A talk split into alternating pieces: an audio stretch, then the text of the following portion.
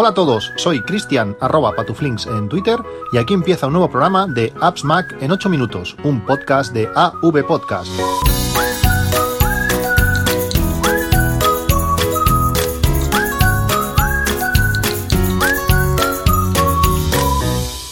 Hola a todos, 10 de febrero de 2020. Estos días, estas semanas están siendo semanas eh, eh, interesantes de lo que a temas personales se, se, refiere.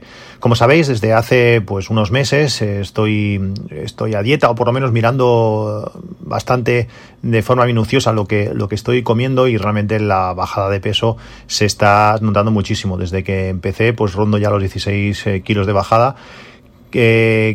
Que está ayudando muchísimo a, a, que todo el tema deportivo, a todo el tema de correr, pues haya mejorado de una forma increíble. Estoy en mi mejor momento eh, físico de, de, mi vida. Realmente nunca he pesado lo que peso ahora con la altura que tengo ahora. No sé, igual tendría no sé, 16 mm, o 15 años cuando medía muchísimo menos de lo que mido ahora y pesaba lo que peso ahora. Y como digo, en todo el tema de, de, correr, pues se, ha notado muchísimo. Parece mentira lo que, lo que influye, pues cada kilo que pierdes en la mejora de, de ritmo. De todas maneras, me habéis preguntado muchísimo, pues, eh, cómo mejorar eh, en nuestra carrera. Eh, no, soy un, no soy un experto, yo al final me baso en, en, mis propias experiencias y, como digo, para mí lo primordial es perder peso. Eh, si, si, estás ya muy delgado, pues, bueno, supongo que por ahí no sería el camino, pero si tienes un, pez, un peso medio, en mi caso que mido 1,81 y siempre he estado pesando, pues, bueno, siempre, desde que me adelgacé la primera vez, entre unos 80 y 82 kilos, pues perder 10 kilos sobre ese peso, pues se nota de una forma increíble. Por lo tanto, si estás en tu peso ideal, en teoría, pues bajar unos kilos es, es lo suyo, por lo menos para, para notar esa primera eh, aceleración o ese incremento de, ritmo. Como digo, es algo personal, no, no tiene por qué ser lo, lo, válido, pero, pero yo creo que en mi experiencia de estos meses, pues se está notando mucho. Después, salir fuera de tu zona de confort. Eh, he estado corriendo muchísimos años de forma, eh, bueno, en carrera continua, siempre constante. si mi ritmo era por ejemplo, 5 minutos el kilómetro, pues corriendo de forma constante a 5, algún día 4.55, otros días pues 5.02, algún día que la cosa se da muy bien, pues 4.50, pero siempre así de forma constante y esa es la forma de, de no evolucionar. He estado muchísimos años mmm, de forma, bueno, eh, sin, estancado en, en, esos ritmos y la forma de mejorar eh, es, eh, bueno, eh, simplemente entrenando eh, series. Eh, ¿Qué hacen las series? Las series te llevan a muy lejos de tu ritmo durante, durante poco tiempo, pocos segundos, pero eso hace que el cuerpo se acostumbre o estire para poder llegar a ritmos que de otra manera es, impensable.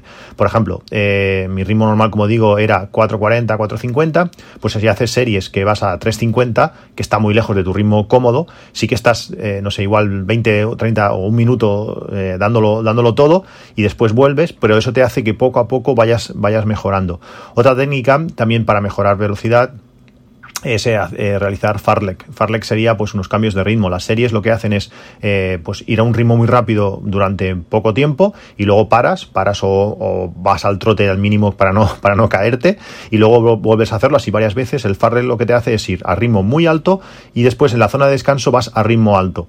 Eh, es, eh, bueno, cambios de ritmo, no ir todo, todo, el rato de forma, de forma constante. Eso te hace que, que te acostumbres pues, eh, a, a, ir a un ritmo más alto del, del, habitual y es cuando el cuerpo mejora.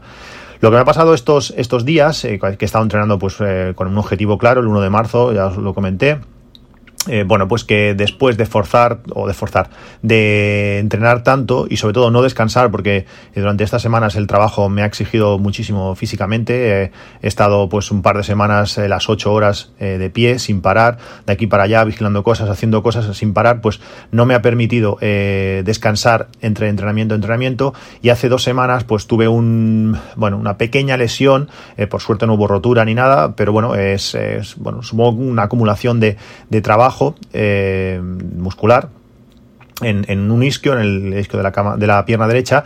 Y bueno, he estado unos días pues así que sal, intentaba salir, me dolía el kilómetro, he tenido que, que, parar y al final pues tuve que pasar a, al fisio. El tema fisio es algo súper importante. Eh, yo he estado 10 años o más con, con, con, un fisio de confianza que, bueno, era fisio, era psicólogo, iba, bueno, pues casi prácticamente íbamos a, como que ibas a, a tomar un café con, con, un amigo una vez al mes, pues básicamente hacía eso y además pues mientras él hablaba o hablábamos los dos, pues él eh, te hacía del masaje eh, lo dejó hace un par de años y desde entonces no, no, había vuelto. Y bueno, ha sido eso, ha sido, eso es un fallo, eh, un fallo garrafal. Eh, os recomiendo, pues, encarecidamente que si queréis avanzar un pelín más, o aún así, yo creo que sin querer avanzar, simplemente pues para, para mantenerte a tono, es importante ir a, ir al fisio. Estas dos semanas desde que tuve esa pequeña lesión o esas molestias he ido y realmente lo he notado al 100%.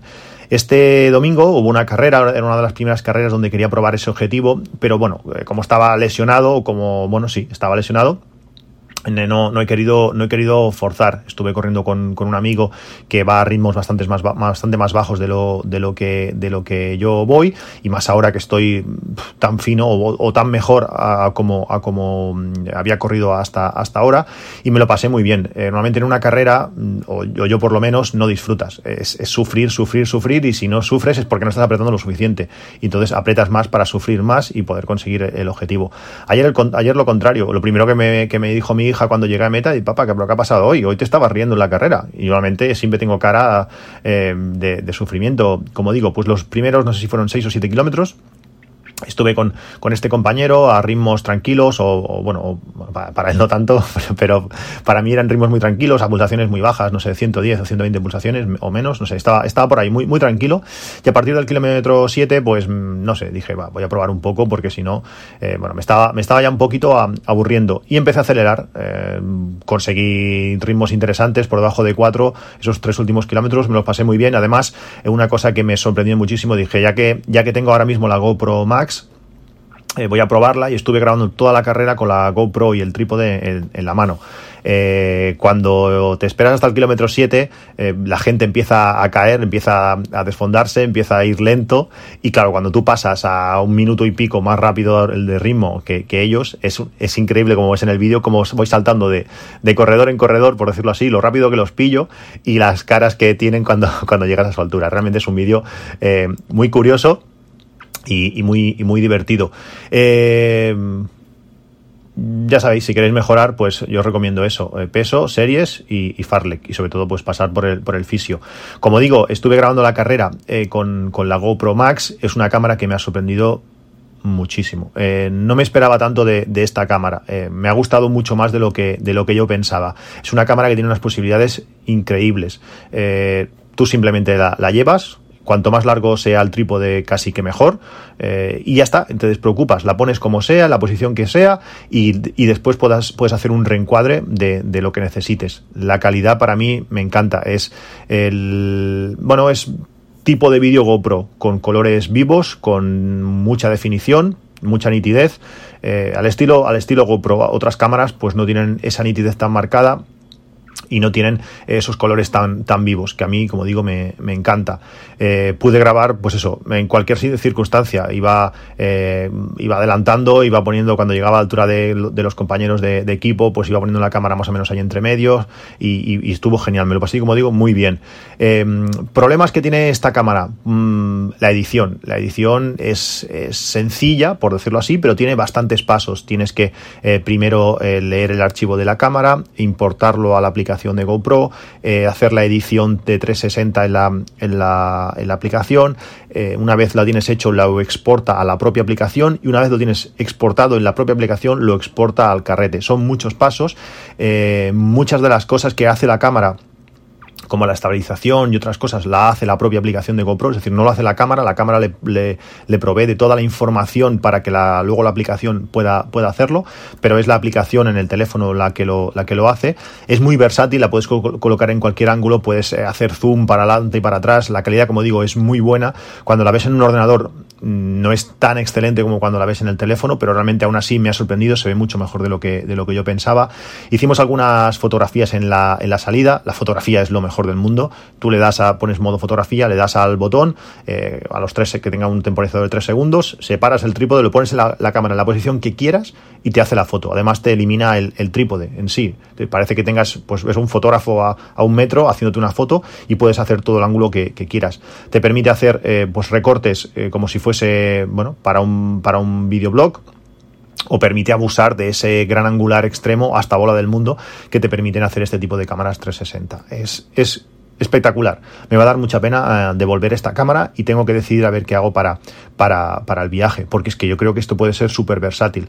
En la estabilización es brutal, es que la cantidad de información que tiene la cámara, eh, bueno, claro, es que está, está, está grabando los 360 grados, pues esa, esa información, toda esa información que tiene para estabilizar, la utiliza y es súper estable. Eh, tú al final te mueves, botas porque estás corriendo, pero es que el fondo está clavado. Eh, me ha sorprendido muchísimo. Como digo, es una, una cámara espectacular que devolveré y, cuando se acerque más el, viaje, eh, pues bueno, decidiré a ver qué hago.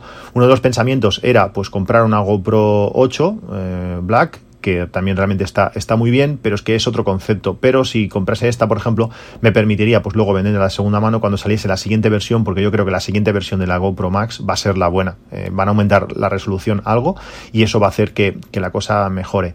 La única pega que le pongo, pues es bueno, es esa aplicación, ese flujo de trabajo que implica pues varios pasos y es un poco es un poco mm, molesto o por lo menos lento. Y que por ejemplo la Insta360 que para mí era la cámara que yo quería comprar pero viendo las diferencias de, calidad el, o el estilo de grabación que tiene no estoy nada nada convencido.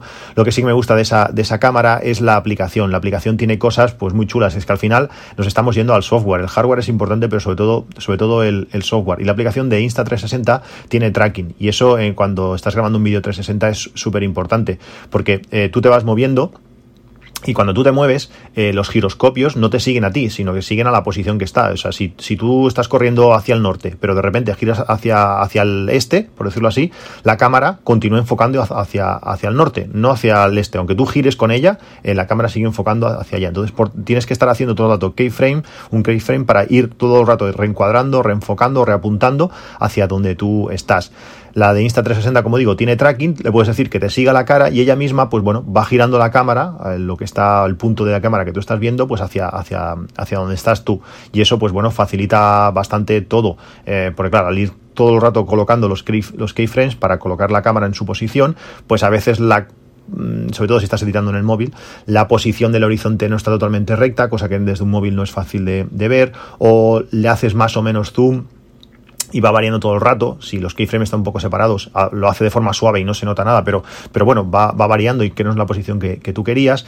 Al final, toda la parte, mm, bueno, todo este roce te lo, te lo provoca un poco la aplicación porque la cámara en, sí, cuando la estás utilizando, eh, es, es, genial. En un viaje, pues es lo mejor porque le das y te olvidas. Eh, puedes conseguir ángulos súper chulos. Eh, que, parece que te, estén, que te estén grabando, que no, no es la típica posición de GoPro normal que tú tienes el trípode, estás ahí, estás aguantando y, tienes que ir buscando el ángulo. Aquí no, aquí simplemente lo, tienes a la altura de la cara, por decirlo así, y parece que te estén, que te estén grabando a ti. Como digo, es una, cámara que, me ha encantado, que devolveré con, mucha pena y tengo que decidir ya a ver, a ver qué hago para, para el viaje. Bueno, esto, esto es todo. Os dejo el enlace a la GoPro Max para que le echéis un, un, ojo a sus, a sus posibilidades. Realmente es una cámara espectacular y nos vemos en un próximo capítulo. Un saludo y hasta luego. Ah, y antes de, acabar, no quería dejar de, de deciros si tenéis una, una, estación meteorológica Netatmo, hay una aplicación que tenéis que descargar, sí o sí. Eh, ahora, en cuanto acabe el podcast, os vais a, las notas del programa y le dais al enlace. Se llama Claim for Netatmo, es una aplicación gratuita que tiene unas características que me parecen chulísimas. Eh, realmente no había visto algo así. Muchas veces pasa que quieres saber, pues bueno, pues si este año es más caluroso que, que otros, si, si por la noche está haciendo mucho calor, si, bueno, diferente información y esta aplicación nos da estadísticas del año actual o del, de los días actuales comparado con, la media de, otros años que tenemos eh, leídos con nuestra estación. Por ejemplo, la temperatura media eh, te lo separa por meses. Tú puedes, puedes saber, por ejemplo, que en abril, eh, que la media de los últimos años que, ha leído la estación, pues es en abril 12 grados. Y este año te, está diciendo que la media de este año de abril es 12,4. Bueno, pues está sobre la media o este año está siendo mucho más caluroso. También te hace cuenta de días, que eso también está muy bien.